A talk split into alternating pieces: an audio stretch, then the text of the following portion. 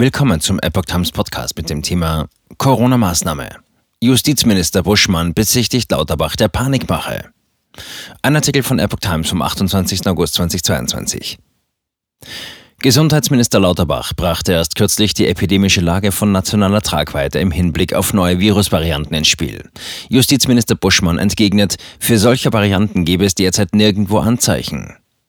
Bundesjustizminister Marco Buschmann bezichtigt seinen Gesundheitskollegen Karl Lauterbach der Panikmache in der Corona-Politik. Lauterbach hatte auf eine Interviewfrage nach einer Reaktivierung des Rechtsstatus der epidemischen Lage nationaler Tragweite gesagt, wenn es keine neuen Corona-Varianten gäbe, werde man ohne dieses Notfallwerkzeug auskommen, was er hoffe.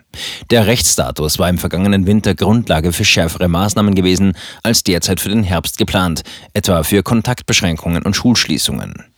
Danach sagte Buschmann der Frankfurter Allgemeinen Zeitung, von Panikmache halte ich gar nichts. Für solche Virusvarianten gibt es derzeit nirgendwo Anzeichen.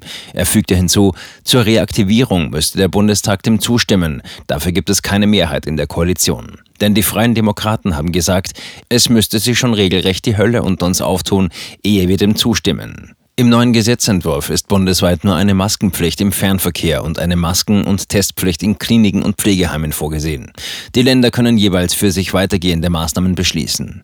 In der Entstehung eines Flickenteppichs sieht Buschmann aber kein größeres Problem.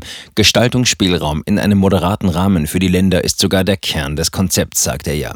Dass unterschiedliche Regeln in vielen Bereichen gelten, ist der Normalfall im Föderalismus. Das Infektionsgeschehen entwickle sich nicht deutschlandweit gleich, sondern regional unterschiedlich. Zu seinem Verhältnis zu Lauterbach sagte er, wir haben ein professionelles und konstruktives Arbeitsverhältnis, aber es ist natürlich so, er hat aus seiner Rolle heraus andere Vorstellungen. Alles andere als unterschiedliche Perspektiven wäre nach seinen Worten auch seltsam.